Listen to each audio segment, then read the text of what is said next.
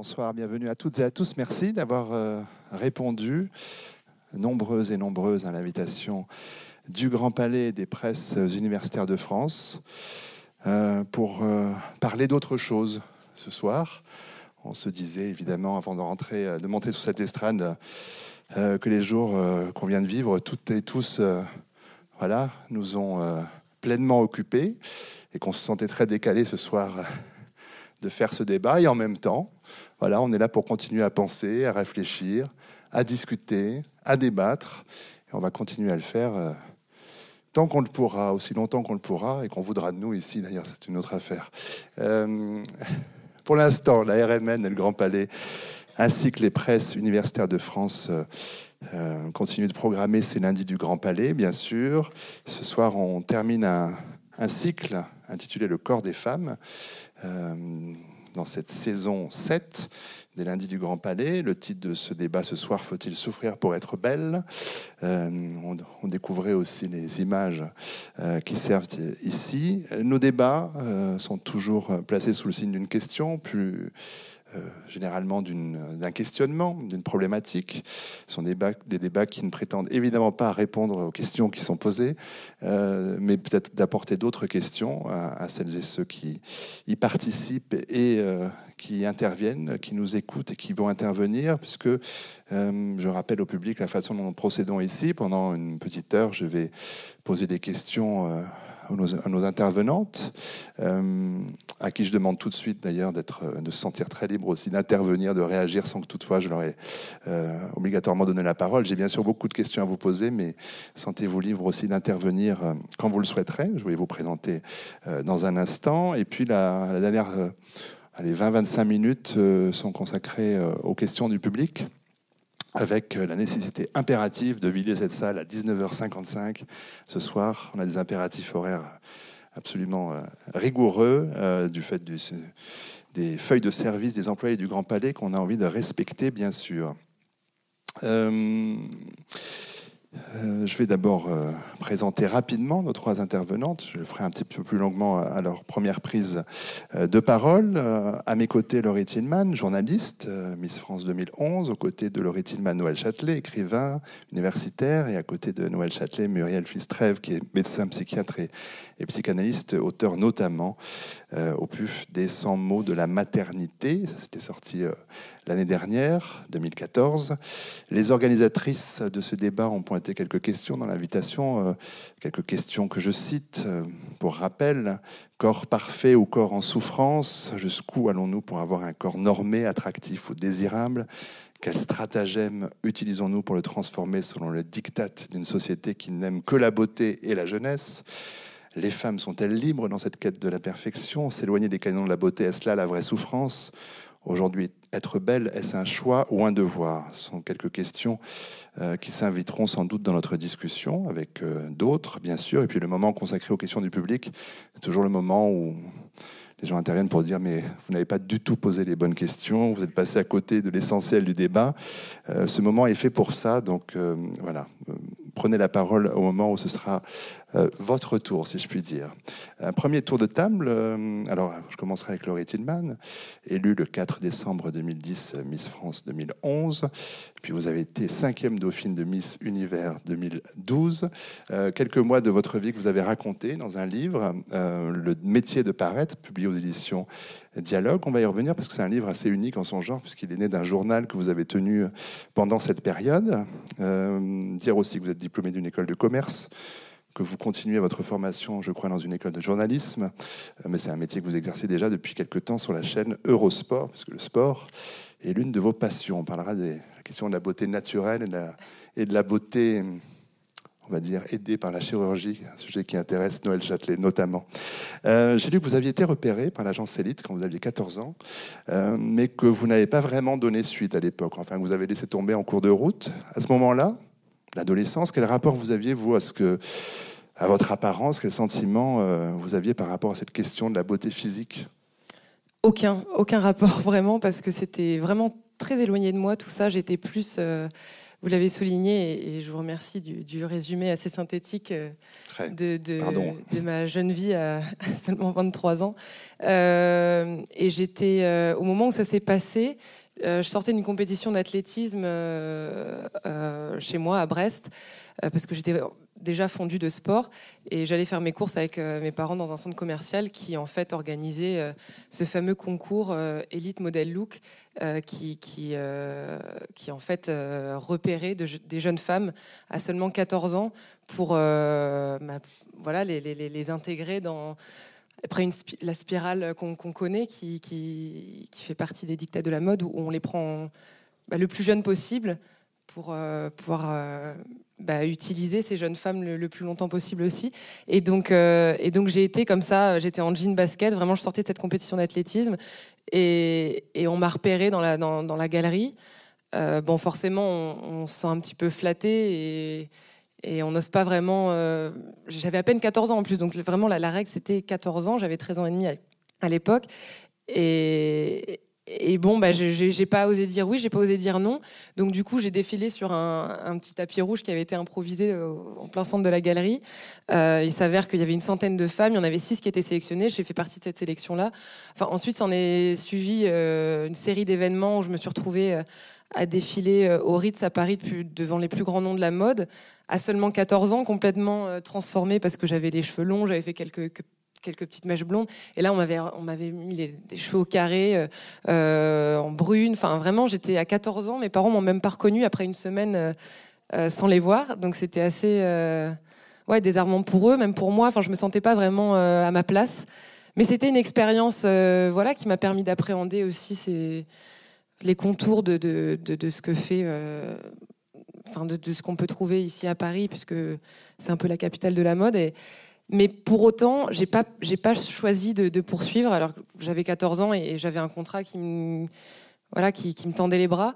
Mais euh, voilà, je rentrais à peine en, troisième et il était hors de question, hors de question que je quitte, euh, quitte mon collège, ma ville, Brest, pour venir euh, entamer une carrière de, mannequin. C'était c'était pour moi c'était impossible.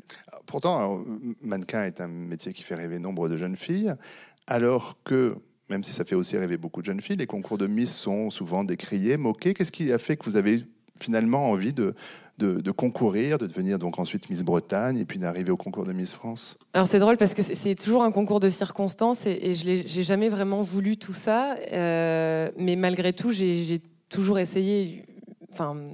Je ne vais pas euh, revendiquer le fait d'avoir été Miss France ou, pas. Bref, là n'est pas la question, mais au moment où, j'ai décliné donc euh, cette aventure euh, dans l'agence Elite, qui est une agence très prestigieuse à Paris, on le sait tous, ça m'a cependant ouvert des portes dans, ma région, c'est-à-dire que j'ai fait des défilés commerçants, quelques séances photos, mais pour Carrefour, pour Leclerc, enfin des trucs pas vraiment euh, prestigieux, loin de là, mais juste pour me faire un peu d'argent de poche et, me permettre d'aller, euh, bah voilà, de, financer mes petites sorties cinéma entre copines, pas vraiment shopping parce que j'étais pas du tout shopping et, euh, et pendant très longtemps après, je portais voilà, j'étais très contente de, mes jeans troués, mes baskets, et, je poursuis d'ailleurs. Je suis pas venue en talons et je porte toujours des jeans troués. mais, euh, mais voilà, ça m'a ouvert des portes. Et de là, euh, un photographe de ma région me dit mais tiens, pourquoi tu participerais pas à l'élection de Miss Bretagne? Ça se déroule dans une semaine. Dis écoute, j'étais à l'époque donc en, école de commerce, en deuxième année, en anglophone en plus, donc c'était pas évident évident de, de, suivre tout ça de, de front. Dis mais c'est vraiment pas ma priorité les concours de Miss, d'autant plus que Enfin, je trouve pas ça très, très valorisant. Et malgré tout, ce gars-là, ce photographe, m'a envoyé euh, ma candidature spontanément au comité régional de Miss Bretagne, en envoyant les photos euh, du shooting qu'on avait réalisé. Et de là, euh, deux jours avant l'élection, on m'appelle.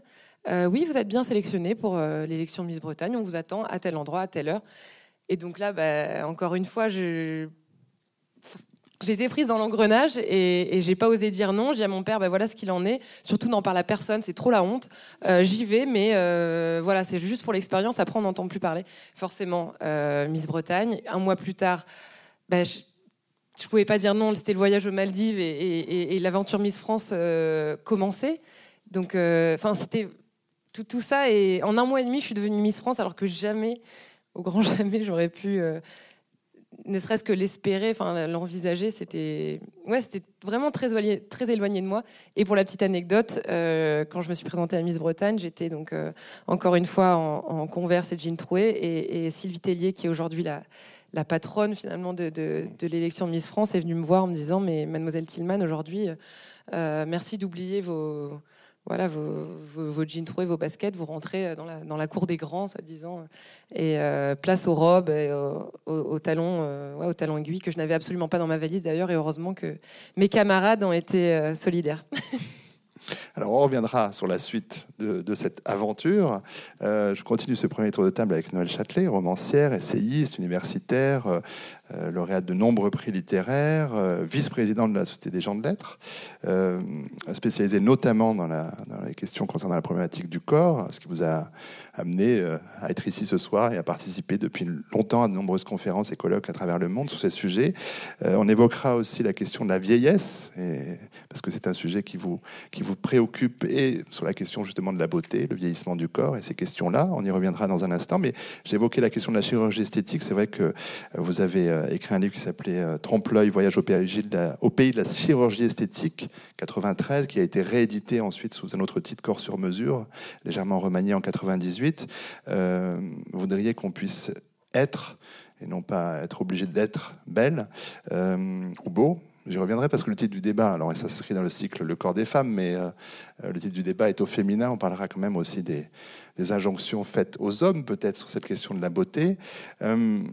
Peut-être on pourrait peut-être commencer avec vous, Noël Châtelet, sur le concept même de beauté. Est-ce qu'il n'y a pas une forme d'absurdité à vouloir correspondre à des, aux canons esthétiques de, son temps, sachant que ces canons ne cessent de changer après tout? Est-ce qu'il y a, euh, c'est évident qu'il y a le plaisir esthétique qu'on ressent devant une personne, un objet, une œuvre d'art, et on le sait, déterminé par notre société, par, euh, euh, par l'époque dans laquelle on le vit, par notre culture.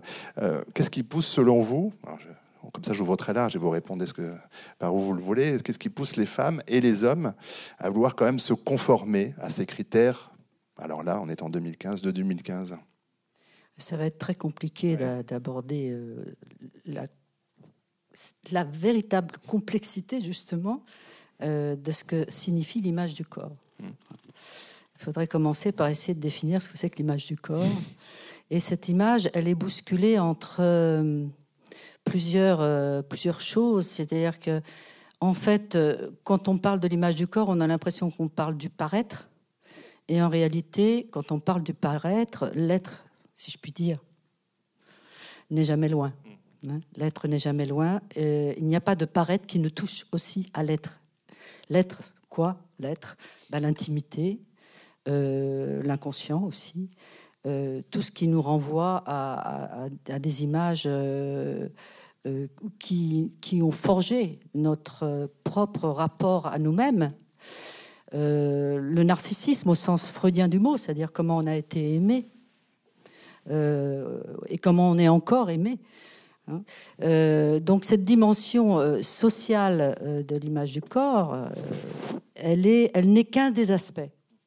Elle n'est qu'un des aspects, mais elle pèse très très lourd euh, cette image consensuelle et, forcenée, de plus en plus forcenée, euh, à laquelle on doit, d'une certaine manière, euh, qu'on doit accepter hein, et qu'on doit se conformer, elle est d'autant plus importante que, d'une certaine manière, elle a joué sur les, désirs ou les peurs légitimes des, êtres et des femmes en particulier. Et j'y pense par rapport à, la vieillesse. Euh, la peur du vieillir est une peur légitime et normale, d'autant qu'elle s'associe pour beaucoup à une autre peur qui est la peur de la mort. Le vieillir est toujours le, le, mourir en pointillé, si je puis dire. Donc, euh, en, proposant aux femmes euh, de, ne plus vieillir ou de vieillir moins vite, d'une certaine manière, on répond à une peur fondamentale et métaphysique et philosophique. Hein. Mais euh, on y répond en, en en profitant, si je puis dire. C'est-à-dire que la société, telle qu'elle est devenue aujourd'hui, telle qu'elle était définie déjà par Baudrillard et d'autres, cette société hédoniste a fait du corps euh, un objet de commercialisation. Voilà, c'est-à-dire que c'est un corps rentable et rentabilisable. Et euh, les, tout, tout, s'inscrit dans ce, délire commun et ce désir commun de la société de profiter des peurs fondamentales et naturelles euh, de ne pas euh, de ne pas être belle, de, vieillir, etc. Et, d'orchestrer ces peurs de manière à euh, créer un marché de l'apparence. Et c'est sur ce marché de l'apparence qu'il faut réfléchir. Parce que vouloir être belle en soi et ne pas vouloir vieillir euh, trop vite. je ne vois pas en quoi ce serait condamnable. voilà. Mais je voudrais y revenir un peu plus tard, parce que, ou alors je, prolonge, mais, mais c'est quand je suis partie, euh, en particulier dans, ce voyage euh, que appelé, ce texte que j'ai appelé le voyage au pays de la chirurgie esthétique, que j'ai écrit comme un récit de voyage 18e un peu, hein, comme comme on le faisait autrefois au 18e chez Voltaire et Diderot. Euh, je suis allée euh, pendant six mois de, clinique en, hôpital, d'hôpital euh, en, salle d'opération. J'ai assisté à une quinzaine d'opérations de chirurgie esthétique et, et, je suis allée au charbon, comme disait l'un des chirurgiens. Hein. C'est-à-dire que vraiment j'ai tout vu, non pas pour, pour juger, mais pour comprendre. Pour comprendre ce qui poussait tant d'hommes et surtout tant de femmes, vers, vers le scalpel. Et j'étais partie dans, cette, euh, dans, dans, cette, dans ce voyage avec beaucoup d'a priori. Et je pense qu'il faudra revenir aussi ce, soir sur un certain nombre d'a priori que nous avons. Mais a priori concernant le lifting en particulier, oui, euh, une obsession de femmes, euh, obsédées par leur, leur, leur, leur, image, mais c'est quoi ça? Mais, Et en réalité, plus j'ai avancé dans ce voyage et plus j'ai approché euh, ces personnes, hommes et femmes, qui, passaient par, par le scalpel et par ce sacrifice du corps pour, pour quelque chose qui, en fait, euh, les, les bousculait beaucoup plus mm. que, que, que, dans la, la, part, euh, disons, sociétale, hein, mais qui, les, qui, les, qui, qui, en fait, leur, était une façon, au fond, de de, dire autre chose. Je me suis rendu compte euh, avec leur corps et, d'obtenir de, lui qu'il apporte un bonheur qui n'était pas là, qui, était en quête. Et je me suis rendu compte que mes a priori euh, étaient stupides. Étaient stupides parce que je crois qu'il n'y a pas de douleur plus grande, psychique, de douleur psychique plus grande, je ne sais pas ce que tu en penseras, que, celle liée à l'image du corps. Hmm. Justement parce qu'elle est profonde, comme je le disais au début, et parce qu'elle est démultipliée par le regard euh, social et par le regard des proches euh, ou des gens qui sont, paraît-il, en désir, en amour. Il hein. faudra y revenir également.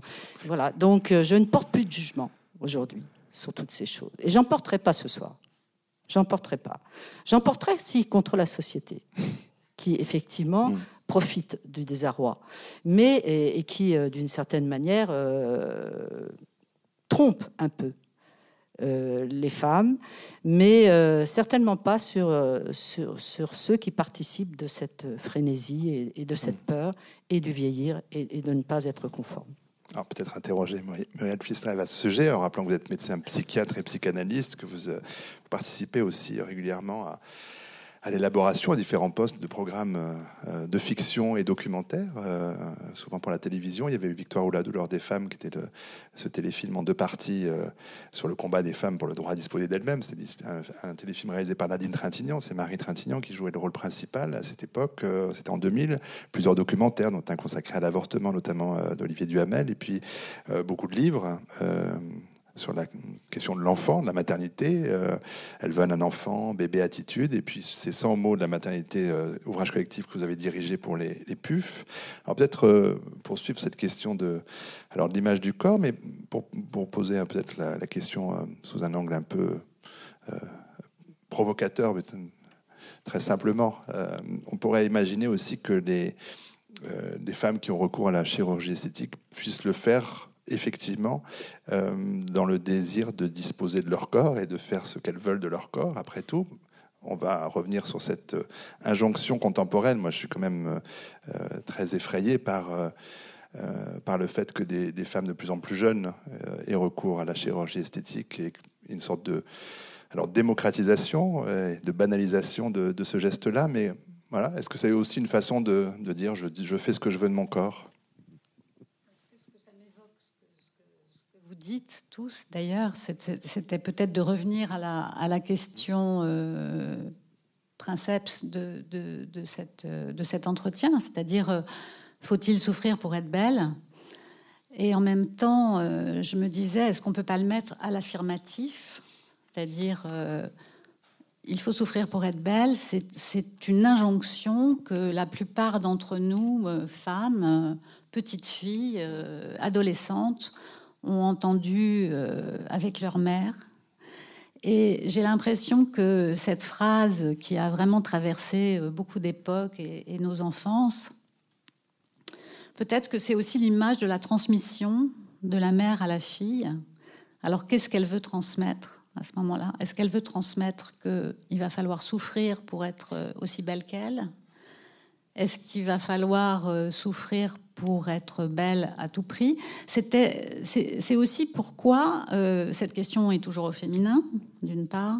Pourquoi, euh, pourquoi il y a cette dimension de souffrance qui s'attache à la femme?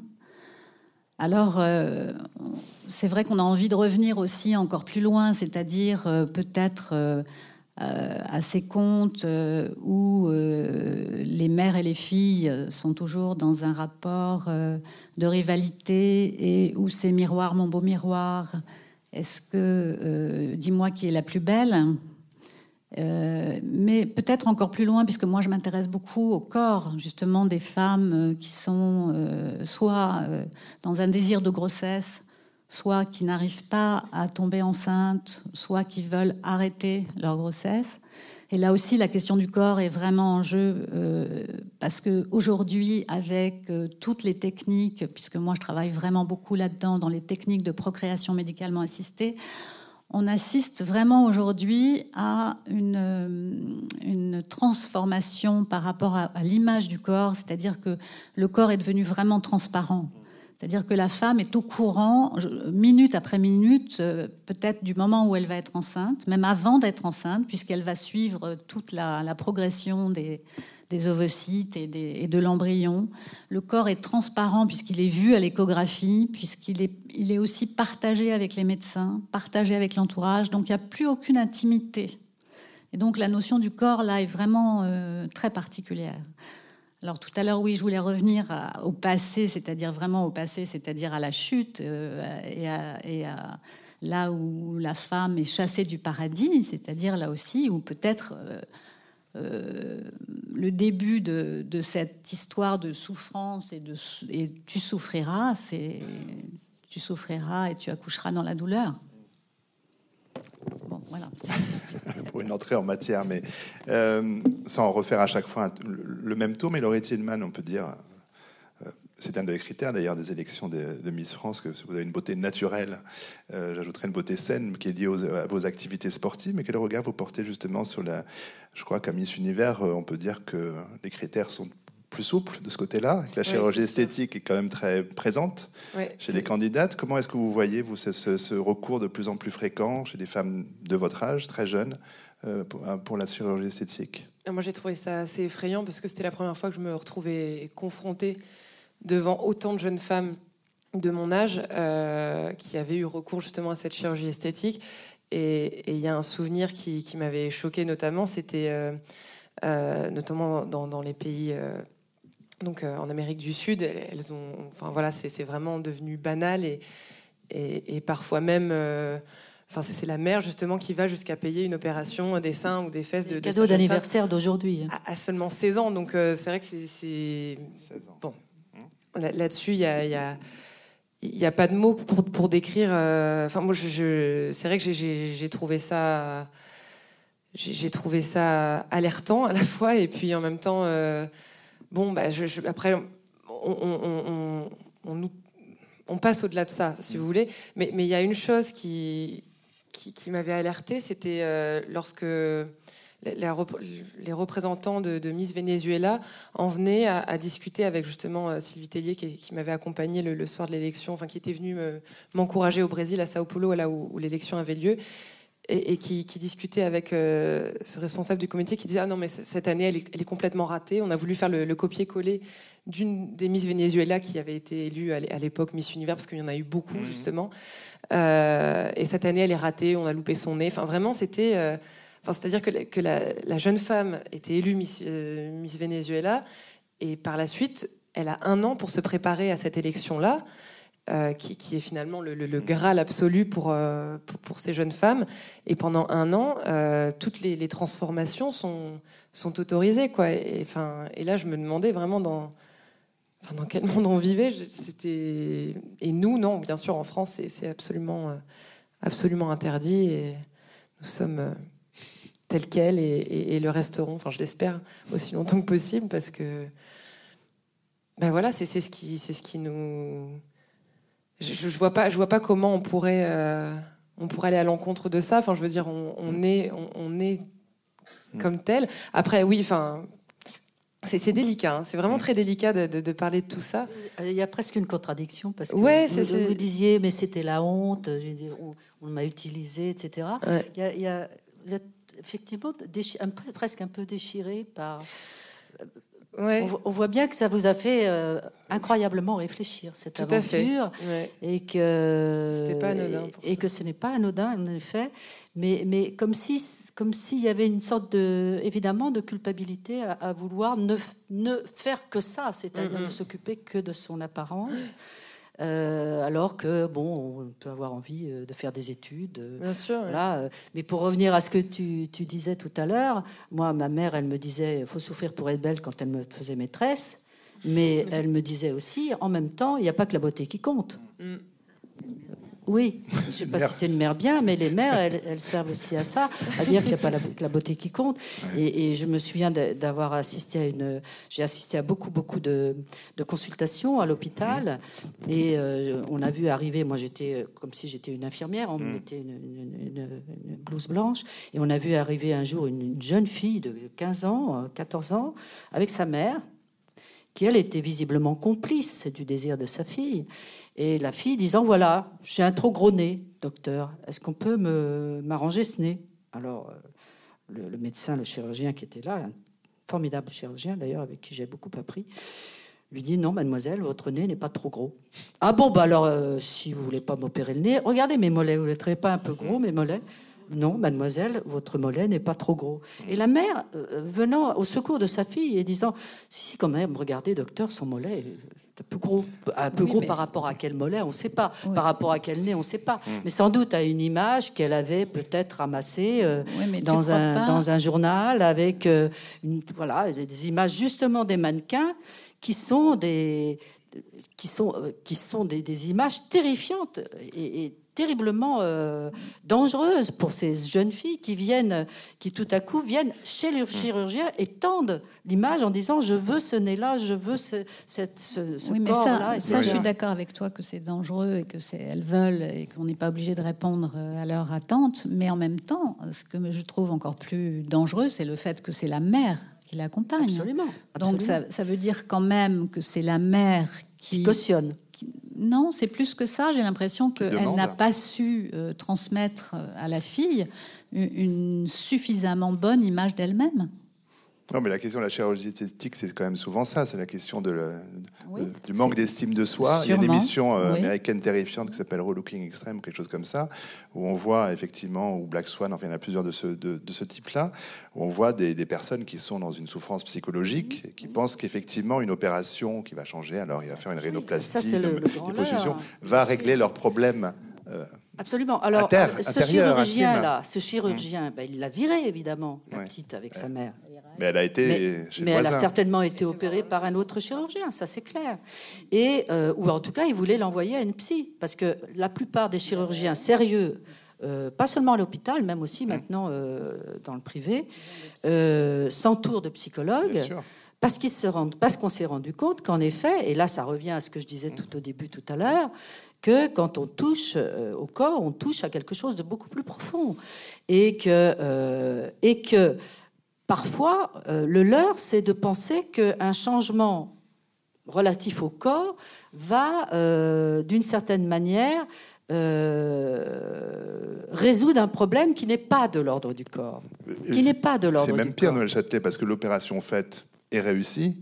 Bah, le problème est toujours là. Bien Donc la crise est d'autant plus forte. Ils vont trouver autre chose ailleurs. Ils vont, trouver, autre chose oui, ailleurs. Il n'y a, pas une sorte d'addiction qui, Il y a une addiction. Moi, j'ai rencontré, parmi, parmi tous les gens que j'ai rencontrés, il y avait un, un récidiviste des rhinoplasties euh, qui était à sa 15e opération, qui vivait avec une femme qui elle-même était à sa 10e opération. Et euh, c'était, c'était, c'était effrayant. J'ai longuement, long, très longuement parlé avec lui.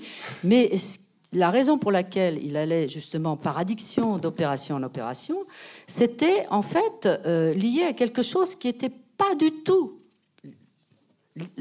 qui n'avait rien à voir avec la forme de son nez, qui était une, un vrai, un, un vrai quête identitaire, absolument, et qui croyait pouvoir s'épargner, par exemple, une, une psychanalyse, par exemple, une réflexion longue sur euh, son, rapport à lui-même et, les problèmes qu'il avait à résoudre, en particulier avec son père, comme par hasard, et qui pensait faire, euh, faire euh, abstraction de ça, et il se disait ça va beaucoup plus vite d'aller voir un chirurgien et de me faire opérer du nez. oui, parfois, en mutilation physique, quoi. C'est des, des mutilations, vraiment, oui, bien sûr. Oui, mais c'est remplacer, c'est remplacer quelque chose, un travail, un travail sur soi par un geste qui est un geste souvent illusoire, qui est, souvent en trompe-l'œil et qui ne résout pas profondément la souffrance dont, dont, est atteinte euh, cette personne. Muriel Oui, je voulais ajouter que enfin, je, trouvais que Laurie était, avait une, une, force euh, assez extraordinaire parce que au-delà des gens qui vont demander quelque chose pour eux, il y a aussi ceux à qui on propose. Et, ce que vous nous disiez, c'était qu'il y, a, y a une telle proposition, il y a de telles propositions qu'il faut être très fort pour pouvoir dire non. Oui, décliner. Et, ne pas accepter forcément toutes les transformations qu'on vous propose, même, même si ce n'est pas des transformations euh, irréversibles. Je trouve qu'il faut beaucoup de force et j'ai l'impression que vous en avez beaucoup. Mais au-delà de ça, on, parlait des, des, mutilations euh, physiques et, des transformations physiques qui, qui étaient possibles aujourd'hui. Mais euh, pour la première fois pendant mon année justement de, Miss France, été confrontée au regard des, autres et au business justement un peu de, l'image dont, vous parliez tout à l'heure, à savoir que dès lors que je prenais, parce que forcément pendant cette année-là, eh ben, il y a des cocktails à foison, on mange. Et enfin, moi, comme je suis une bonne vivante, d'autant plus, bah, je faisais moins de sport et je mangeais plus pour, je euh, je sais pas, combler quel, quel, manque. Euh, euh, je, ne sais pas lequel d'ailleurs, et, je me retrouvais confrontée au regard de, des personnes qui m'accompagnaient tout au long de mon année de Miss France, ah, mais dis donc, euh, tu as gonflé. Ah, mais tu as, pris un peu hein, au niveau des cuisses. Il faut que tu fasses. Enfin, c'était vraiment. Il, fallait rester intact du, premier jour euh, où nous mm. sommes élus jusqu'au dernier, et notamment pendant cette période euh, où, l'on va. On va pour Miss Univers Voilà, affronter les, plus belles jeunes femmes de, la planète pour un, concours international. Enfin, c'était et, ça, je l'ai, je l'ai pas vraiment très bien vécu, quoi, parce que c'était, oh, enfin, dans mon bah, éducation en tout cas, c'était jamais on m'avait inculqué ça. C'est-à-dire que voilà, il fallait s'épanouir euh, au, travers de, ce que nous sommes et pas de, notre apparence physique. Quoi. Et, D'autant qu'il y a eu des, quand même des souffrances, vous les racontez aussi dans ce livre. Euh, bon, entorse, hématome, perte de cheveux, la peau qui s'abîme parce qu'on est tellement maquillé qu'évidemment euh, mm. la peau respire plus. Enfin, ce sont des, atteintes à votre intégrité physique aussi. Tout à fait. Et, je pense que, que ça, ça, émane aussi certainement du, mal-être et du surplus de d'artifice finalement auquel mm. j'étais pas habituée parce que euh, j'ai toujours été plus à l'aise en combinaison de surf, euh, à surfer dans l'eau salée où forcément on, bah, on se maquille pas pour ça. Et, donc euh, voilà, j'étais plus proche de ça que, du maquillage et, du, des, surartifices qu'on m'obligeait à, à, utiliser tous les jours. Et c'est vrai qu'à Miss Univers, je me suis retrouvée avec, à utiliser de la cortisone pour traiter mes paupières qui étaient euh, oui, brûlé par, par, certainement les produits, parce que j'ai toujours eu une peau un peu. Euh, voilà, atopique et, qui était qui était sensible visiblement à, à, toutes les, les crèmes parfumées. Par... Et là, bah oui, il y avait ça. Il y avait la, je perdais des, des, des, tonnes de cheveux parce que bah, ils étaient sursollicités, les fers, les boucleurs et, et j'en passe. Donc, donc tout ça. le stress peut-être. Le stress certainement. Enfin, il y a, y a beaucoup de choses qui, qui, qui, qui doivent visiblement un, Enfin, j'aurais peut-être pu le voir venir plus tôt, mais non, c'est au moment où, tout ça nous arrive, où toutes ces, ces, choses physiques euh, se passent, qu'on se dit mais, mais merde, j'ai fait une connerie, il s'est passé. Hmm. Ouais, qu'est-ce qui se passe, quoi? Donc là, on traite. C'est ce que disait Laurie sur le, rapport à la nourriture. Moi, c'est là que j'ai commencé à travailler sur l'image du corps. Donc, il y a très très longtemps, il y a plus de 40-43 ans. Euh, avec ma thèse sur les rapports du corps avec l'alimentation et où j'ai beaucoup beaucoup euh, travaillé avec les anorexiques, les boulimiques, c'est-à-dire sur les ce qu'on appelle les pathologies alimentaires. Et euh, là, c'est un vrai vrai problème aussi. Hein. C'est un vrai vrai problème aussi parce qu'on est dans une société qui a institutionnalisé la nourriture. On est un pays où on doit savoir manger, où il est bon de savoir manger, où on doit être gourmand. Et euh, en même temps, on est euh, dans une sorte de, de, répression continuelle. Euh, voilà, on est à la fois soumis à la gastronomie et à la diététique, quoi. Les, deux, les deux en même temps. Et ah. ça, ça, rend, ça, rend, ça rend beaucoup de femmes folles, ça. J'ai lu dans les indicateurs de revue de beauté, en 1933, quand on mesurait 1m68, on devait peser idéalement 60 kg. C'était 48 en 2001 le poids idéal, le critère de beauté, parce qu'on peut revenir là-dessus, euh, justement. C'est pas hein.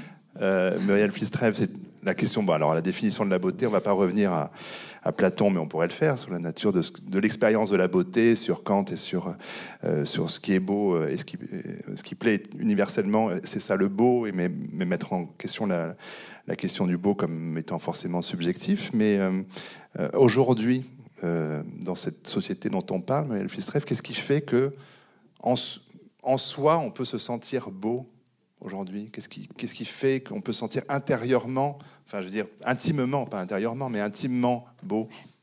Ben, Moi, j'ai l'impression que, effectivement, c'est pas être beau, c'est se sentir beau. Et c'est ça la différence.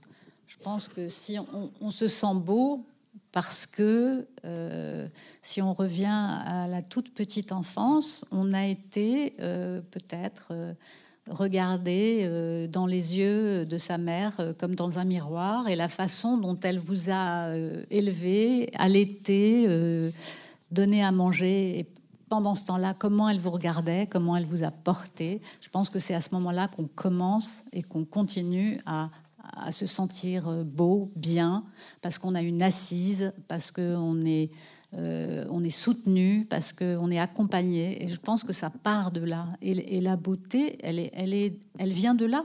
Je crois qu'on se sent beau ou on se sent pas beau. Et ça n'a rien à voir avec la beauté, en fait. On se sent quelque chose. Cette phrase euh, est tellement employée, on ne sait pas lequel est, mais la meilleure chirurgie esthétique, c'est le regard amoureux. Euh, on, partage tous, je pense. mais avant le regard amoureux, il y a le regard de la mère ou, bah, quelqu'un qui a servi de. Regard aimant, en, tout cas. Vous voulez intervenir, Laurie Non, mais je, rejoins Muriel parce que c'est vrai que j'ai l'impression qu'aujourd'hui on stigmatise le critère de la, de la beauté sur le, simple critère physique. Mais au-delà de ça, quand on regarde une personne, en tout cas moi je suis sensible à ça, le bien-être et l'épanouissement personnel, au-delà de tout ça, il n'existe pas une personne plus belle qu'une personne épanouie qui, qui a su se réaliser soi-même et, qui se sent bien intérieurement. Et, là, du coup, on, va au-delà du critère simplement physique. C'est ça rayonne, tout simplement. Et je pense que c'est beaucoup plus fort que, l'aspect simplement les dictates. De, est-ce que vous pensez que c'est ça qui fait la différence? Parce que c'est, on est dans la contradiction pointée Noël Châtelet, ou en tout cas cette tension en vous, euh, ce, qui fait, ce qui fait que euh, être jugé sur sa beauté, ce qu'a priori est une Miss France, a priori, ça, on répond au plus grand dénominateur commun euh, du goût du, du, moment.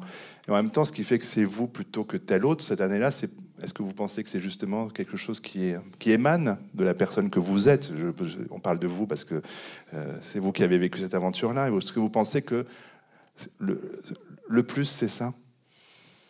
Je ne saurais même pas y répondre parce que enfin, c'était tellement soudain et, et, je me sentais tellement impuissante face à ça que que je, vivais cette expérience un peu à, l'aveugle, quoi. C'est-à-dire que, que, pour moi, c'était bon, je croquais vraiment cette année qui, qui, est pleine de, de, de, d'expériences fabuleuses où on rencontre un, tas de gens, mais sur l'aspect beauté et, le fait d'être un peu la, euh, l'épouse des Français pendant, pendant non mais c'est vrai que c'est ça pendant un an et puis après, on a l'impression de, devenir un produit périmé, un mouchoir qu'on jette comme ça pour passer la, euh, un produit, un, véritable. Je, l'utilise mm. dans, dans, mon livre Le métier de paraître, où j'avais l'impression à un moment donné d'être un, produit marketing au service de la société Miss France, qui est une société qui, qui, bah, qui, son, son, business est mm. basé sur un visage inconnu, sur des partenaires qui misent euh, sur une jeune femme qu'ils ne connaissent pas et qui connaîtront le, soir même de l'élection, le premier week-end de, décembre chaque année. Euh, c'est, enfin voilà, c'est c'est assez difficile à vivre parce que et je m'en suis rendu compte au fur et à mesure de mon année, c'est-à-dire que quand je suis arrivée là sur, euh, la scène de, TF1 euh, où il y avait 9 millions de téléspectateurs qui, nous regardaient ce soir-là et qui, m'ont élu véritablement, puisque en plus c'est les Français qui votent et c'est plus le, public, les membres du jury. Bah, on, se, sent légitime, mais à la fois illégitime parce que euh, on se dit mais, mais sur quoi c'est basé quoi? Les, Français ne me connaissent pas, ils m'ont élu pour mon enveloppe corporelle. Et là, ça, là j'ai eu un peu peur. j'ai l'impression que c'est ce qu'on disait, c'est l'inverse de l'aveugle. Hein. C'est très étonnant comment vous avez vécu ça. Au contraire, une sorte de schizophrénie, mais ça, c'est votre problème. lucidité, si C'est pas cette fraîcheur et cette euh, spontanéité et cette impression de surprise qui, qui fait qu'au fond, vous avez été choisi. Parce que j'ai l'impression que vous n'avez rien fait pour. C'est ce que vous expliquez. Hein, et qu'on a le sentiment que vous avez été choisi. Mm. Hein, mm. Mais qu'au fond, vous n'avez pas bataillé pour ça. Après, bon, après c'est une autre histoire. Mm. Mais et je me demande si c'est pas ça qui fait que, que ça fonctionne. J'espère. Dans ce cas-là, tant mieux. Mais c'est vrai qu'en plus, on constate que toutes celles qui sont élues ne l'ont jamais vraiment euh, espéré ou, c'est toujours arrivé, enfin certaines, mm. mais beaucoup en tout cas, euh, parce que j'avais jamais réellement regardé en plus une élection Miss France auparavant. Et, non, mais pour de, pour de vrai, hein, vraiment. Euh, et, donc du coup, on, s'en rapproche au, fil de notre année, parce que bah voilà, on a besoin d'être rassurés. On est les seuls à avoir véritablement vécu cette, cette expérience-là, et, on est les seuls à pouvoir le partager. Euh, et, j'avais l'impression que toutes celles qui m'entouraient ne l'avaient jamais vraiment projeté, espéré, rêvé. C'était toujours arrivé un petit peu comme ça, petit bonheur la chance, sans jamais l'avoir prédit. Donc peut-être qu'en effet, c'est peut-être cette fraîcheur qui, qui séduit. Alors, j'en reviens à ce qu'impose l'époque, euh, qui est donc à chaque fois différent selon les époques, selon les, cultures, les pays, les continents. Mais évidemment, euh, aujourd'hui, on, pointe le rôle des masses médias dans cet euh, endoctrinement de la beauté. Et ce qui est plutôt là nouveau, c'est la, mondialisation d'un modèle quasi unique euh, de beauté. Il y a, il y a plein d'études qui ont été faites en ce sens. Euh, Noël Châtelet, on a l'impression. C'est terrifiant des, des, des, des, Chinoises ou des Japonaises qui, qui, qui, sont opérées des yeux pour ne plus avoir les yeux bridés, etc. C'est-à-dire que qui effacent au fond quelque part euh, leur culture. Mmh. leurs origines, voilà, pour se, pour se confondre dans un, effectivement un, un, un être comme ça qui qui est presque, euh, j'allais dire, euh, euh, sans vie, qui me donne l'impression d'être désanimé, voyez, qui n'est plus animé. Mm. Et, quand on dit animé, c'est-à-dire sans âme, mm. en effet, sans, sans, sans, l'être qui est derrière, et sur lequel je reviens un petit peu obsessionnellement, parce que je, je, crois beaucoup à, à, cette dimension de, euh, de nous-mêmes qui, euh, qui en prend un, rude coup qui en prend un rude coup et, euh, qui, demande de notre part une vigilance extrême. en fait, moi, quand je suis sortie de ces six mois d'expérience dans la chirurgie esthétique, franchement, j'ai, pas écrit un livre contre la chirurgie esthétique. Hein. D'ailleurs, il aurait eu beaucoup plus de succès si je l'avais fait comme ça. Non, j'ai essayé de comprendre. Voilà, la souffrance des êtres que je, croisais. Hein. Mais quand je suis sortie de là, j'étais complètement. Euh, j'étais à la fois dans une colère énorme contre la société qui, encore une fois, euh, utilise la, fragilité des femmes et, leur, et, leur, et leurs craintes légitimes. Et en même temps, euh, j'étais j'étais en colère et j'étais euh, désemparée. Et c'est comme ça que d'ailleurs j'ai écrit le conte qui a suivi, qui s'appelle La Dame en bleu, et qui est un livre sur, euh, sur, euh, sur l'être sur et le paraître, précisément, puisque c'est l'histoire d'une femme qui renonce à son apparence et qui décide, évidemment d'une manière totalement voltairienne, hein, comme ça, entre guillemets, de, euh, de devenir une vieille, une vieille femme avant l'âge. Et, évidemment, ça voulait dire, mais si on en finissait euh, avec ce culte de la beauté, si on en finissait d'avoir peur de vieillir, etc. Et, ce qui était assez hallucinant, c'est que je me souviens à l'époque, j'ai eu un papier magnifique de, de Marie-Claire, je crois, euh, oui, voilà. Et si on en finissait avec l'impérialisme de la beauté entre deux pages d'antiride, quoi, bah de, publicité antiride. voilà, euh, on, est, on, est, on, est, on est là-dedans quand même. dans cette contradiction. non, pour revenir à ce que tu disais avant, juste avant ça, je pense que quand même, à tous les siècles, à toutes les époques, il y a eu euh, des dictates comme ça. Quand on voit, euh, tu parlais des, Asiatiques, mais quand on voit les, Chinoises et les, pieds, bandés, oui, bien sûr, c'était mais tellement douloureux, tellement, enfin, c'était tellement les femmes difficile. Girafes, et, ça n'a été supprimé qu'au début du siècle. Mmh. Enfin bon, chez nous les corsets, hein. les corsets, chez nous, chez nous les corsets, les robes à cerceaux. Il y en a aussi dans je pense qu'on peut pas dire que c'est simplement de maintenant. Non, vraiment. Euh, mais parce qu'il y a des rites de passage aussi dans les sociétés. Aussi. Et le rite de passage aujourd'hui, c'est de passer par cette image-là. Voilà. Euh, mais dans des sociétés euh, plus, enfin, de, plus, simple, je dirais, il y a aussi des rites de passage. Bien sûr. Il y a aussi des scarifications sur le visage. Mm. on est obligé d'appartenir à la société dans laquelle on se trouve. et pour y appartenir, il faut correspondre au modèle qui qui s'impose et, euh, et, tout, tout, pas, tout pas de côté est, est extrêmement euh, dangereux. Enfin, c'est aussi le modèle de, de, de la jeunesse qui, nous, qui est un diktat. C'est-à-dire que peut-être aussi que tous ces pas, pas, les opérations dont tu parles spécialement, mais souvent elles sont faites aussi pour soi-disant rester jeune. Donc on est aussi sous ce diktat. Ouais, mais curieuse cette société qui à la fois euh, voudrait tant rester jeune et qui n'aime pas ces jeunes. Absolument. non, les jeunes qui n'aiment pas ces jeunes suffisamment. Même les jeunes que passer 50 ans. Là, c'est l'enseignante qui parle. non, mais vraiment, non. on les aime pas assez je pense. Nous sommes d'accord là-dessus aussi. Euh, ce qu'on pointait, c'est effectivement le, ce qui était nouveau par rapport à, ces différentes, euh, différents canons de beauté au diktat, c'était effectivement cette uniformisation, cette mondialisation là-dessus. Mais alors, euh, il y a des violences très, très fortes, on l'a évoqué. Il y a des, violences qui sont alors plus ordinaires, j'emploie le mot volontairement avec beaucoup de guillemets, mais s'épiler, se maquiller, les brushings. Euh, S'épiler. Oui, j'ai commencé par là, s'épiler. Ça me semble effectivement être la violence peut-être la ordinaire, la plus, euh, la, plus pénible, sans doute. Euh, tout dépend là où est-ce qu'on place le curseur. Alors, comment est-ce qu'on différencie alors une contrainte choisie, une contrainte subie? Choisie par qui hein? Oui, c'est ça. Tous les mots sont compliqués. Moi, je peux, je peux dire une chose? Ah, tu voulais parler? Non, non, tu me sauves. non, non, mais je reviendrai vers vous. Muriel? Non, ce que je veux dire, c'est que souvent aussi, on, fait des choses par. Euh, enfin, je sais pas, on, ne se fait pas toujours du bien par une espèce de culpabilité. Euh, parce que on, sait qu'on peut-être on prend la place euh, ou on est en rivalité, donc ça c'est une chose. Mais je crois aussi que peut-être, enfin s'épiler, oui, ça peut être assez douloureux, mais maintenant ça peut l'être moins. Je pense qu'il y a aussi tous les soins, le coiffeur, euh, la teinture, euh, les soins de beauté, mais en même temps, je pense que c'est à double tranchant parce que parfois c'est aussi euh, les soins. Les soins, ça veut dire se, prendre soin, de soi. Et c'est aussi des moments, euh, faut pas le nier, de, bien-être et, peut-être de retour. Alors là, moi, c'est peut-être mon sujet favori, mais je suis comme ça et peut-être c'est parce que je suis psychanalyste.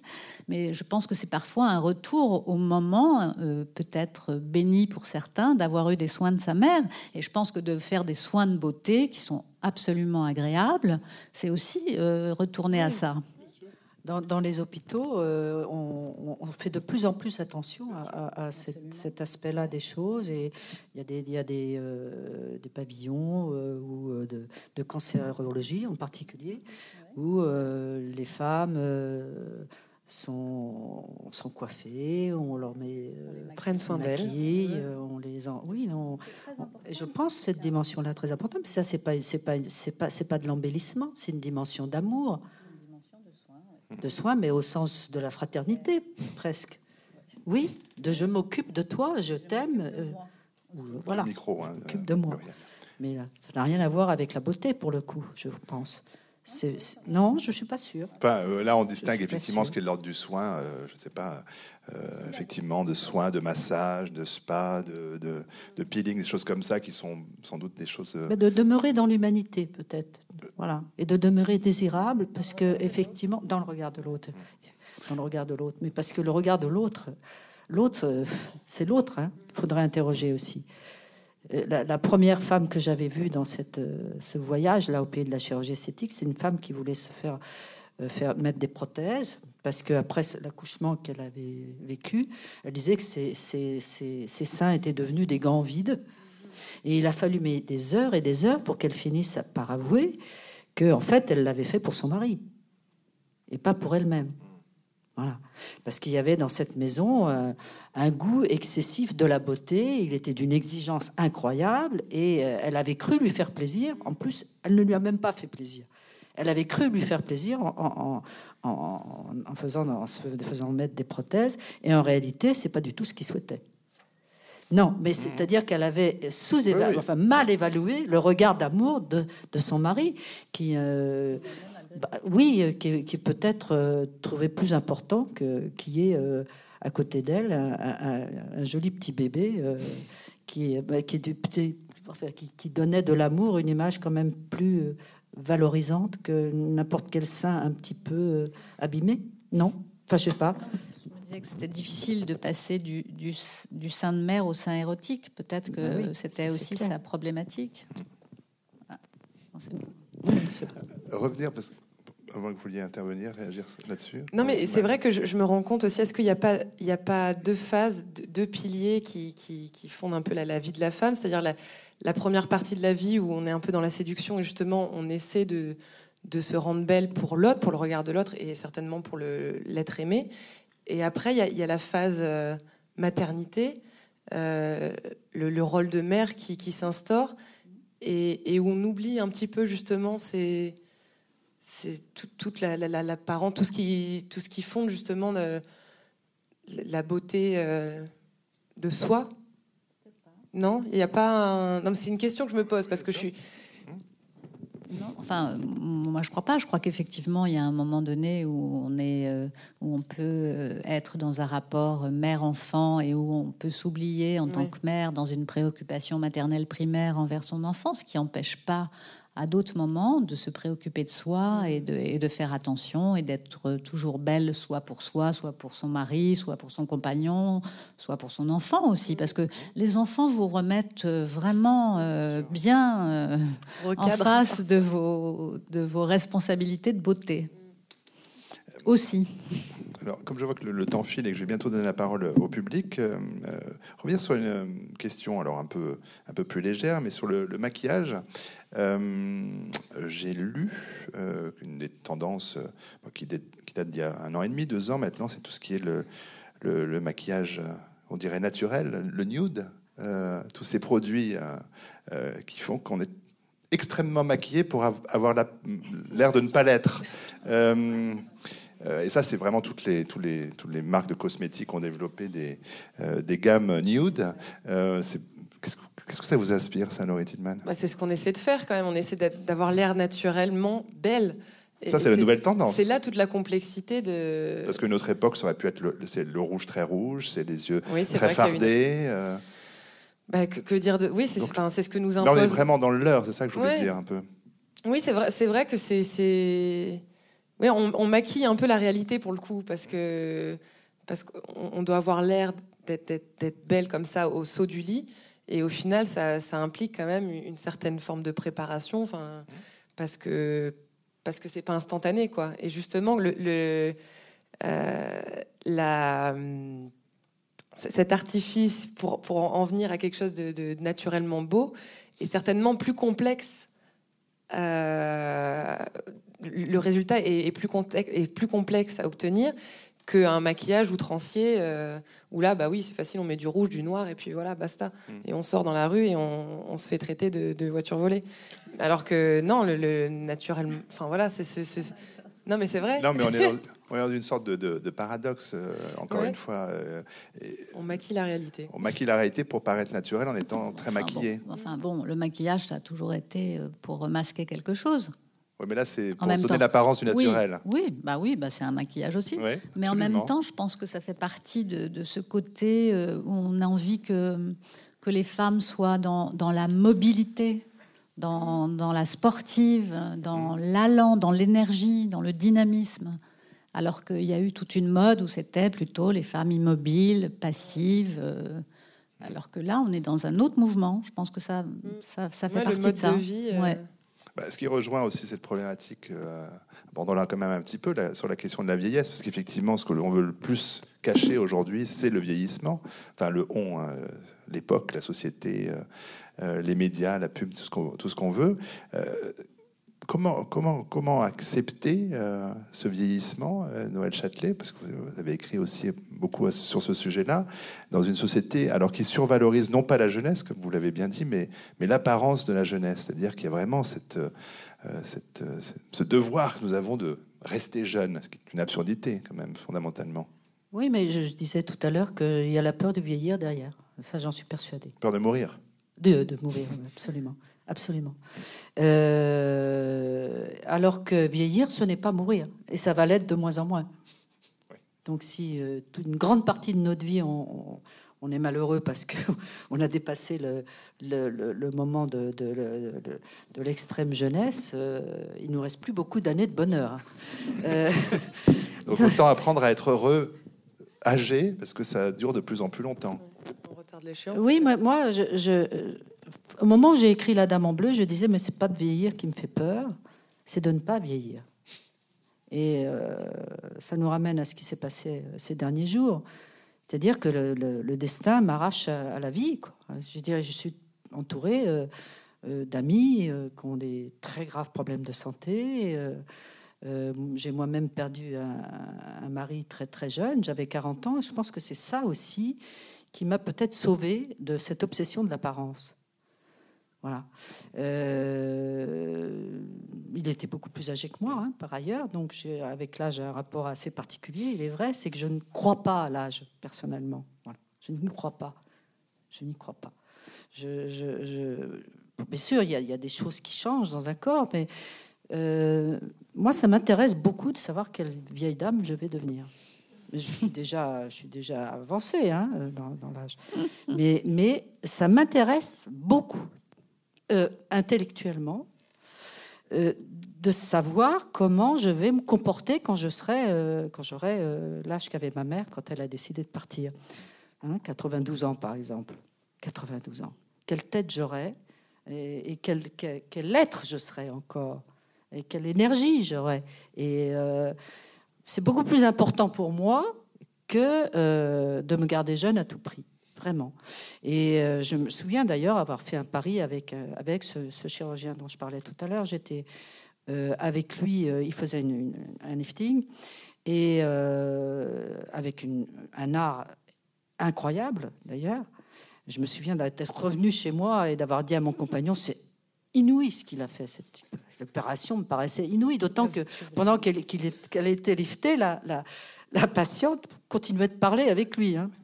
Il avait retiré tout le visage, coupait, comme ça. C'est incroyable. Il faut assister à ces opérations pour presque de l'art, quoi. Ah oui, c'est de l'art. Et, et, il était en train de, tenir, enfin, de, faire ce qu'il avait à faire sur ce visage. Et, il m'a dit, mais vous y viendrez, vous aussi. Et je lui ai dit non, je, n'y viendrai pas. et, je crois que je n'irai pas vers la chirurgie esthétique.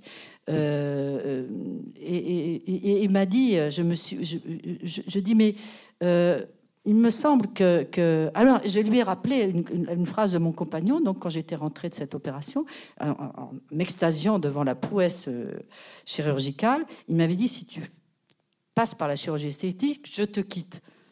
Et donc, j'avais dit, j'avais lancé cette phrase au chirurgien en me disant, vous savez, euh, et qu'est-ce que vous pensez de cette phrase? Voilà ce qui m'a été dit. Que pensez-vous de cette phrase? Il m'a dit, je la trouve idiote. Et je dis, mais moi, pas du tout. Moi, je la trouve pas du tout idiote. Et euh, c'est là-dessus que je lance mon pari. Je ne viendrai pas dans votre salle d'opération, même dans 10 ans, même dans 15 ans, même dans 20 ans. J'ai envie de résister, voilà. Je suis une résistante.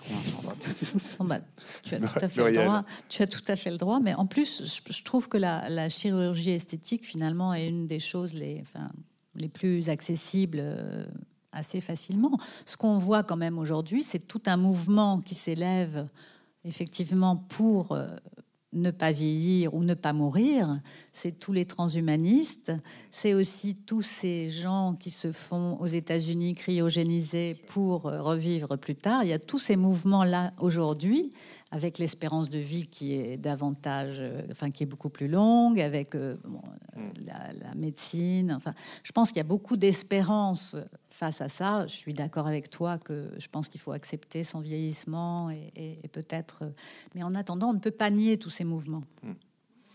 Alors, euh, le temps a filé. Il faut que je donne la parole au public. Enfin, s'il a envie de la prendre, quelqu'un veut intervenir, lève la main le temps qu'on vous apporte un micro. Le débat est si bien mené qu'il n'y a aucune question de la salle. je ne crois, crois, pas une seconde. Généralement, le premier, évidemment, est très long à venir, et puis après, tout le monde veut parler, alors que nous avons encore 23 minutes seulement devant nous, mais j'ai encore un certain nombre de questions à poser, donc pas de questions dans cette salle. Formidable. Bon. Euh, alors, ce qui me permet de revenir, parce que j'ai sauter évidemment un certain nombre de, euh, de questions que je voulais vous poser. Maintenant, il faut que je les retrouve. Aidez-moi, moi aussi. on a toujours les mêmes, c'est pas drôle. Euh, non, je me demandais, alors pour revenir vers vous, Laurie Tillman, parce que tout à l'heure vous avez euh, utilisé un joker avec Muriel pour pas répondre à une question. Non, non, je plaisante. Si, m'a aidé dans ma détresse. Absolument. si les critères du, du moment avaient été, je sais pas, pour l'élection de Miss France, effectivement, porter un corset, euh, s'il fallait un piercing de la langue et que vous n'en aviez pas envie, et s'il fallait... Euh, voilà, jusqu'où vous êtes-vous prête à aller euh, pour rentrer dans les critères de l'époque? Est-ce que c'est une chose Enfin, est-ce que vous vous êtes prête à, à, faire quelque chose comme ça qui, qui vous fasse un peu violence? Faut-il souffrir pour être belle? Non, je, pense que j'aurais pas accepté des, mutations de la sorte. Enfin, parler de, de piercing, de ça peut être aussi un tatouage, de oui, de, ou alors de. Vous avez juste le tonnerre de Brest presque sur votre poignet. Ça reste entre nous. Il est tout petit. Tout petit. C'est le seul. Mais ça a été aussi un petit peu le contre-courant de, de, mon année France où on nous interdit un tas de choses et puis après on a peut-être aussi un petit peu envie de se rebeller contre le système et, et, et, voilà d'aller d'aller au-delà. Vous avez été puni d'ailleurs un petit peu.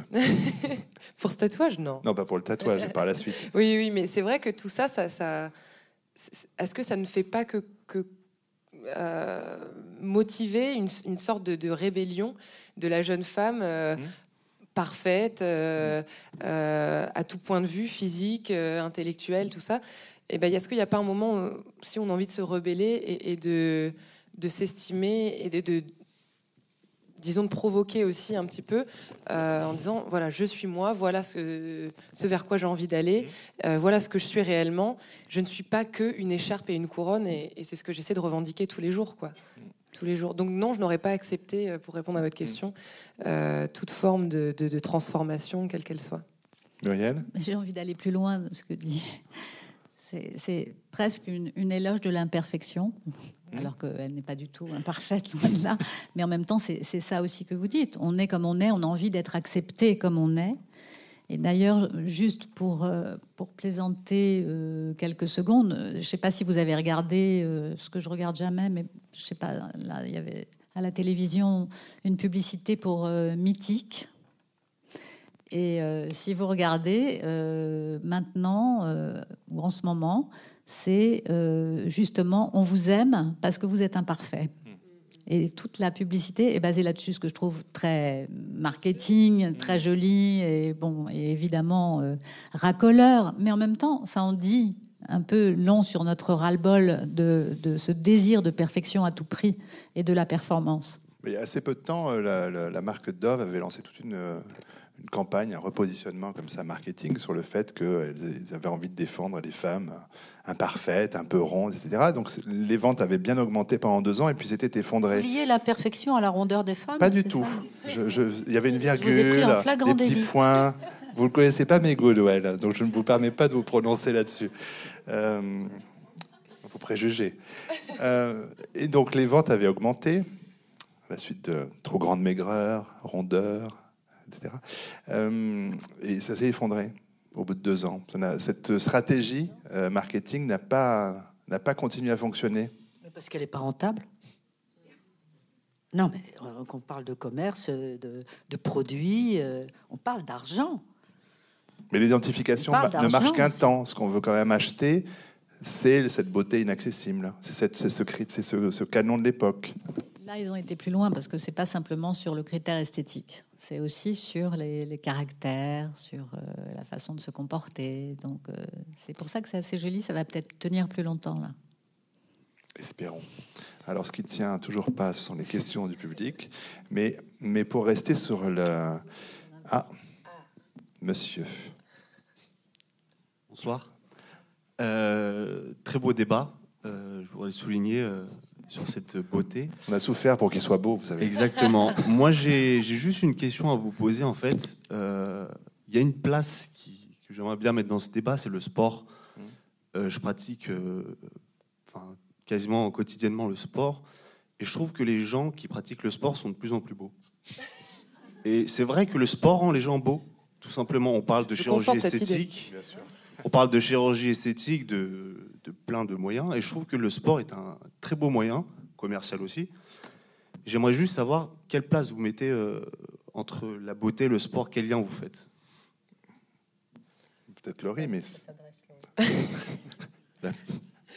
c'est vrai qu'on en, a, on en a très peu parlé, et, pour autant, c'est certainement peut-être la, meilleure. Euh, enfin, disons le, point d'orgue que, je mettrais sur, sur cette, cette, souffrance qu'il mmh. faut instauré pour être beau. Bah, c'est vrai que, que, euh, le, ah, je trouve plus mes mots à la fin de.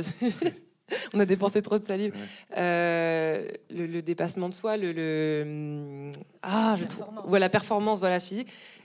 Du coup, instaure forcément une certaine. Enfin, on peut trouver dans le sport un idéal esthétique, mais au-delà de ça, également, on en parlait tout à l'heure, le bah, le, bien-être euh, intérieur, parce que c'est voilà mon, dicton, c'est euh, être un esprit sain dans un corps sain. Et, pour moi, c'est vrai que qu'il n'y a rien de plus plus fort que mm. on, se sent jamais plus beau et, plus fort qu'en pratiquant en tout cas une, activité physique euh, régulière et ce qui, ce qui nous permet après de, de jouir des, bonheurs de la table et, et mm. j'en passe puisque parce que voilà après il n'y a plus de restrictions c'est-à-dire que on peut équilibrer notre vie euh, et, rester euh, beau et jeune aussi longtemps que possible avec euh, une activité sportive.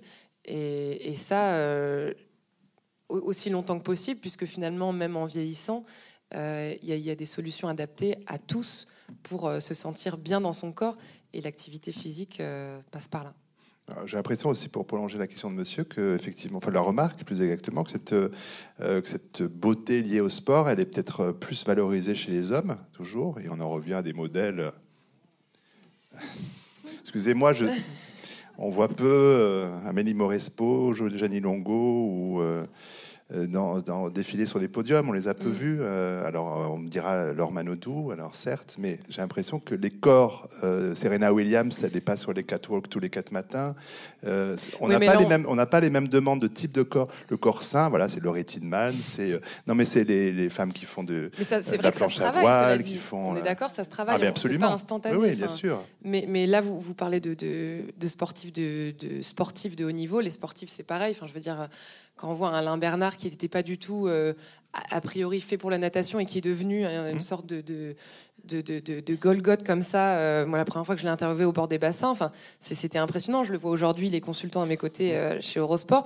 Ben voilà, c'est plus le même physique. C'est-à-dire que quand on parle de, sportifs de haut niveau, il y a une musculature, une carrure qui s'impose et qui n'est pas enfin, qui, est, poussé à l'extrême. Donc, du coup, on ne peut pas parler d'un idéal euh, physique et se caler sur ces, sur ces, sur, sur ces, ces gens qui sont, enfin, qui, qui, sont, qui sont spectaculaires par le spectacle qu'ils nous offrent, euh, voilà, sportivement parlant. Mais c'est vrai que, c'est poussé à, outrance et donc du coup on peut pas se baser sur ces sur euh, sur ces résultats là sportivement parlant mm. et voilà il faut il faut raisonner aussi les choses. Et, et voilà, si on fait.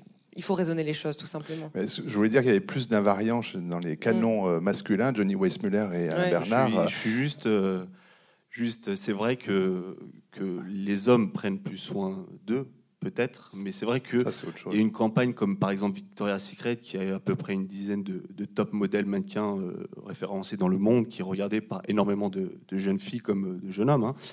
Mais à travers leur Instagram, Facebook, ils montrent quotidiennement qu'ils sont en train de faire du yoga, du sport, hmm. plein d'exercices de bien-être. Et je trouve que c'est un exemple, au-delà de la chirurgie, du maquillage, euh, de la nourriture, de montrer aussi que l'exercice au quotidien ou même hmm. enfin, on peut aller euh, vraiment plus loin à travers ça. Soin encore. Et ça prend. Euh, Mais c'est devenu une mode hein, même. Hein. C'est devenu une mode et ça, ça rend, je trouve, beau les gens. Critère de l'époque. Les, les femmes de, de Rubens ou de Rodin n'étaient pas forcément des athlètes euh, de haut niveau. Non, mais voilà, critères de l'époque. On en reparle mmh, dans 50 ans, ce sera, seront peut-être d'autres critères. C'est ça que je voulais pointer, c'est pas du tout une critique, monsieur. Euh, on est tous soumis aux critères de notre époque et de notre temps. J'avais vu une autre main qui s'était levée, qu'elle se relève pour qu'on donne un micro, parce que non, j'ai vu une main se lever tout à l'heure. Ah, bon, bah, c'était pas la vôtre, mais on vous l'amène quand même le micro. Vous vouliez intervenir, Muriel, sur ce que disait Non, j'étais d'accord avec, avec monsieur, enfin, et pas trop d'accord avec vous, parce que je pense qu'il y a des femmes, aussi beaucoup de femmes qui en font, mais c'est des anonymes, ce sont des anonymes. Mais ce que je pense qui est formidable, effectivement, dans le sport maintenant, euh, que font les gens, c'est-à-dire que effectivement ils vont, ils essayent d'aller au-delà de leurs limites et, ils sont vraiment heureux quand ils peuvent faire des performances, quand ils peuvent aller plus loin, sortir de leur zone de confort. Mmh. Et je crois que c'est très important pour euh, actuellement, pour euh, peut-être pour sortir de soi. Je trouve qu'on rentre pas assez en soi. Mais... Bon, moi, ce que j'ai envie de dire et qui me rend un peu triste, c'est qu'on a beaucoup parlé des, euh, des, élections de Miss, euh, etc. On a beaucoup parlé de chirurgie esthétique et, tout. Bon, mais j'ai l'impression que ça concerne essentiellement les femmes. Alors peut-être que je suis mal renseignée, mais je ne sais pas s'il existe des élections pour Monsieur, euh, Miss, Monsieur Monde. Bon, euh, donc ça veut dire quand même quelque part qu'il y a une injustice. Je veux dire que c'est euh, toutes ces femmes qui s'infligent des souffrances, euh, il faut bien le dire, au quotidien pour ressembler à je ne sais qui. Je le vois parce que j'ai été enseignante aussi, donc je vois bien ces filles qui veulent pas manger, qui pour ressembler à je ne sais quel modèle. Je ne suis pas sûre que les garçons en fassent autant, même si ils, ont, ils sont quand même soucieux, je le sais. Mais c'est pas pareil. Je trouve qu'il y a une réelle injustice entre les comportements des filles et ceux des garçons. Et alors, je voudrais bien savoir pourquoi. D'abord, on est plus exigeant, effectivement. Je suis d'accord avec vous, Madame. J'ai simplement rappelé que ce débat s'inscrivait dans un cycle qui est le corps des femmes. Donc voilà, pourquoi c'est intitulé féminin. On a parlé d'art. On a parlé, c'est autour à partir de Niki de Saint-Phal que ce cycle a été imaginé. Mais on est euh, plus exigeant en effet avec les femmes qu'avec. C'est elle dont on demande le plus d'efforts. Mais il faut que vous sachiez que la chirurgie esthétique, elle, elle, elle se répand beaucoup parmi les hommes aussi. Mais là, pour des raisons terrifiantes que mm. Marx n'aurait même pas imaginé. C'est-à-dire pour pas perdre un boulot. Non, mais j'allais. C'est la pas perdre un travail. Rester jeune pour, pour, pour, pour, pouvoir continuer de travailler. Et, beaucoup, beaucoup d'hommes euh, vont euh, vers la chirurgie esthétique, euh, se font en particulier enlever les, les, poches sous les yeux, des, mm. choses comme ça, hein, pour, pour, pour, rester, pour rester rentable, pour rester dans le coup professionnellement. Je trouve ça effectivement très, très, très inquiétant. On n'a jamais été aussi loin, mm. finalement, dans, la, manière dont on utilise euh, l'humain et, sa force de travail. c'est une question que je voulais aborder avant que les premières mains se lèvent, mais c'est vrai que la, pression sociale sur la beauté, elle est beaucoup sur le marché de l'emploi. Alors certes, les hommes ont recours à, de plus en plus à la chirurgie esthétique pour garder une apparence jeune et garder le travail, mais au départ, dans l'entrée euh, euh, dans le monde du travail, la discrimination est beaucoup plus forte chez les femmes par rapport aux critères physiques au moment des embauches. Toutes les études le montrent. Et là, il y a une discrimination épouvantable qui est faite euh, entre sur la question des apparences, que ce soit qu'on soit un homme ou qu'on soit une femme, ça n'est pas du tout la même chose. Enfin, ça, c'est quand même euh, la souffrance pour être belle. C'est euh, aussi la pression sociale qui amène à cela pour tout simplement pouvoir travailler, enfin, quel que soit le type de travail. Je ne parle même pas de travail dans lequel on est en, contact avec, euh, avec un public ou une clientèle. C'est valable dans tous les secteurs. Oui, mais il y a aussi une chose qu'on peut souligner, c'est que il y a une, euh, une, contradiction à ça. C'est que quand on remplit trop de critères, euh, mmh. l'idéal féminin, tout ça, et eh ben ça peut aussi être une contrainte pour, pour être sur le marché du travail par manque de légitimité. vous en souffrez sur Eurosport parfois. Ben, non, mais je sais. J'ai pu en souffrir au, départ, mais c'est vrai que du coup, mmh. on a toujours ce sentiment de devoir se justifier euh, par, des, par des diplômes, par des formations, par des choses. Et, c'est vrai que, que, moi, je suis dans cet engrenage-là mmh, aussi. Mais je, je me disons que je, me l'oblige à moi-même parce que j'ai pas envie de faire face à ça un jour ou mmh. l'autre quand justement j'aurais j'aurais peut-être euh, euh, vieilli ou, quoi que ce soit. Enfin, c'est vrai que j'ai pas envie qu'on me le reproche un jour. Ah bah oui, bah t'as été ça, donc du coup c'est pour ça que t'es là. Mmh. Non, enfin. Il faut que vous fassiez encore plus vos preuves. Voilà, exactement. Il faut redoubler encore plus d'efforts, je crois. Euh, je crois qu'il y a un micro. Quelqu'un a le micro? Oui? Oui, alors je voulais dire que peut-être cette exigence de souffrir pour être belle qui commence par l'enfance, euh, c'est également euh, le regard d'une certaine société hétérocentrée euh, qui passe par le regard des hommes. Il faut être comme ceci, comme cela, pour plaire à l'homme qui a toujours les mêmes pouvoirs qu'il y a. voilà.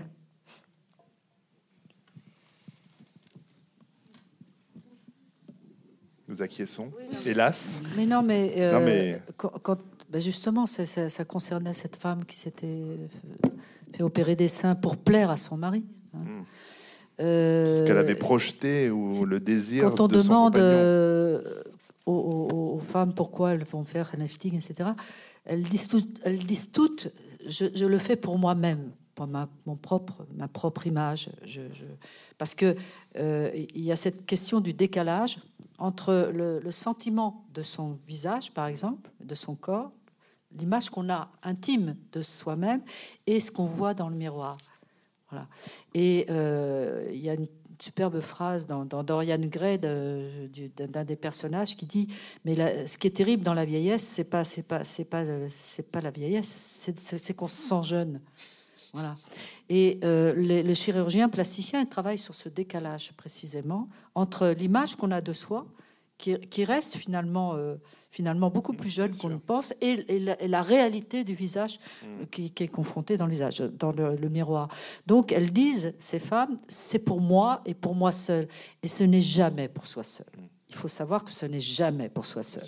Ça, c'est une forme de bon, de, de, de fuite. C'est un, déni de dire cela. C'est un déni, je le pense, vraiment. Je le pense.